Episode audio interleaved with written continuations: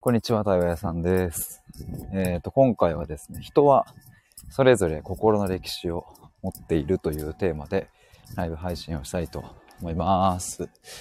えっ、と、今日の午前中に YouTube の動画を一本撮っていて、まあ、そのテーマがこの心の歴史なんですけど、えーもっと辿ると、いつか今年、まあ、先月か先々月ぐらいに、この心の歴史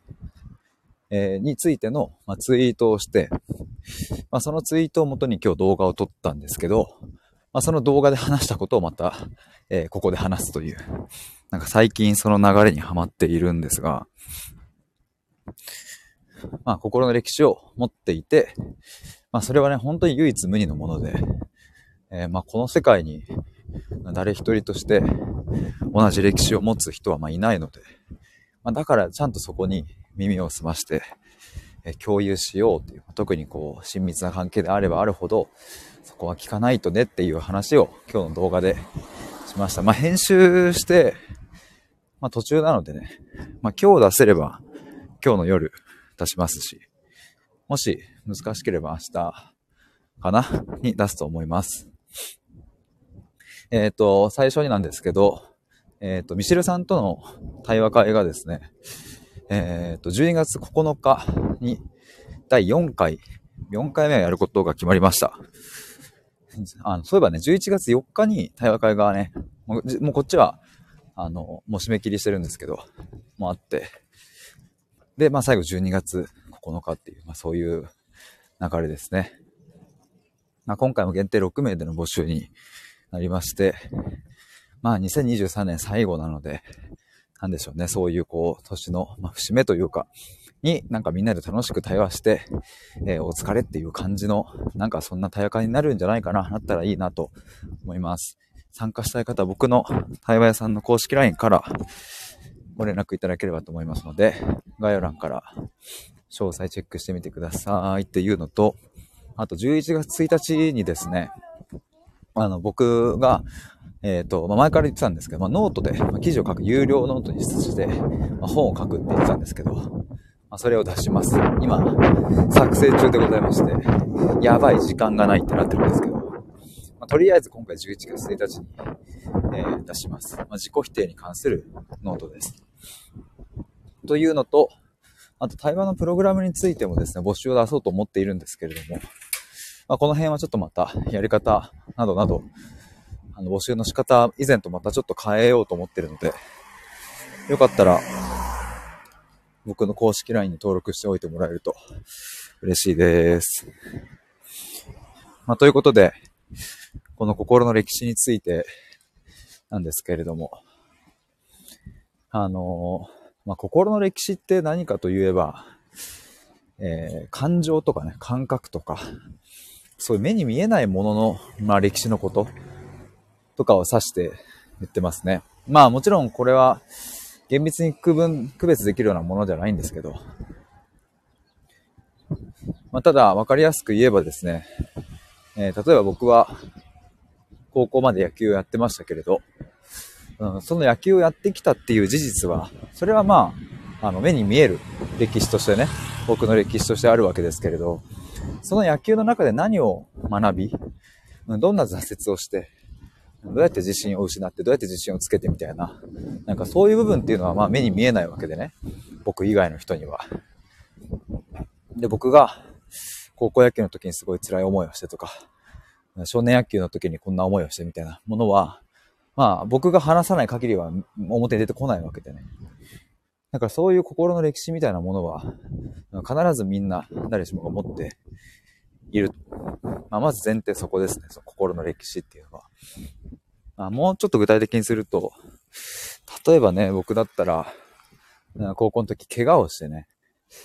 えっ、と、練習できなくなって、もう5メートルも投げれなくなっちゃったんですけど、なんかその時に感じた挫折感とか絶望感みたいなもの、これは心の歴史の方に含まれるわけですね。怪我をしたっていう歴史は、まあ、その事実としての歴史っていう、まあ、そういう感じの区別です。で、まあ、ちょっとまた話を戻すというか、進めていくと、まあ、僕たちはいろんな人とこうコミュニケーションを取る中で、まあ、特に、あの、夫婦関係とかそういうより近い関係性の人とコミュニケーションを取るときに、自分と相入れない考え方に直面すると、まあ、ついそこに蓋をしちゃいたくなると思うんですよ。それはおかしいよとか、あの、まあ、正したくなっちゃうみたいな、そういう心理って働くと思うんですけれども、もしその相手が、まあ、今後も関係性を続けていきたいというか大切な相手なのであれば、その否定をする前に一度、その人の心の歴史を、まあ、辿ってみる。心の歴史にちゃんと耳を澄ませて聞くっていうのを、まあ、ここ大事ですよっていう、まあ、そんな話をしておりました。動画の中で。動画でね、一つ例として出したのが、例えばもしその、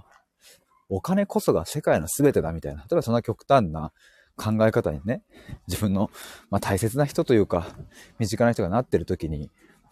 多分反射的に、いやいや、それはおかしいよっていう風に言っちゃいたくなる心理みたいなのは、まああると思うんですけど、一旦そこをぐっと押さえて、なんでそう思うのっていう風に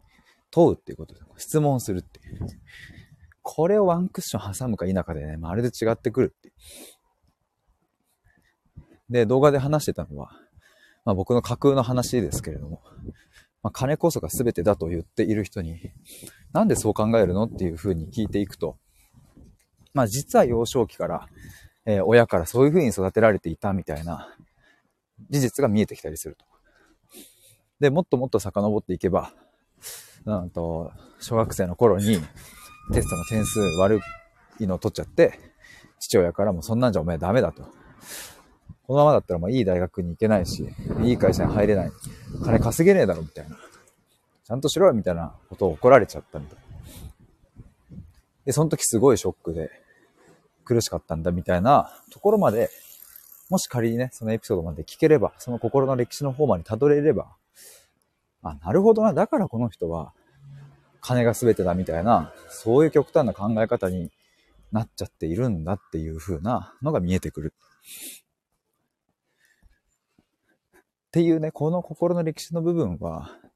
なかなかね、なんて言うんだろうな。こう、自分でも気づいてないパターンがあるので、その本人が。だからやっぱり、うん、まあ繰り返しますけど、その相手がね、大切な相手で、これからも関係性を深めたいと思う相手なのであれば、だったらこっちが聞くっていう、その姿勢が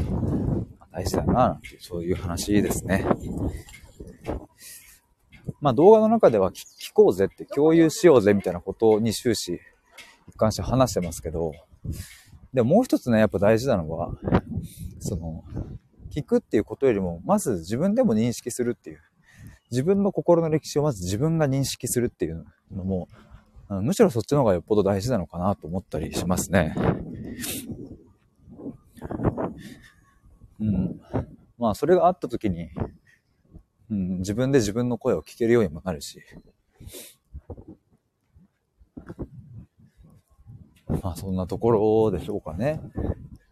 心の歴史。まあ、あの、そう僕は、この心の歴史を紐解いていくっていう、僕の対話っていうのは、まあ、そういう側面がかなり大きいなと。一緒に紐解いて、えー、そこから一緒に考えて内省していくっていうね。表面的な部分ではなくて。だからもし何か、その紐解くというかね、心の歴史を自分でも知ってみたい、言語化して認識してみたいと、そういうふうに思う方がいれば、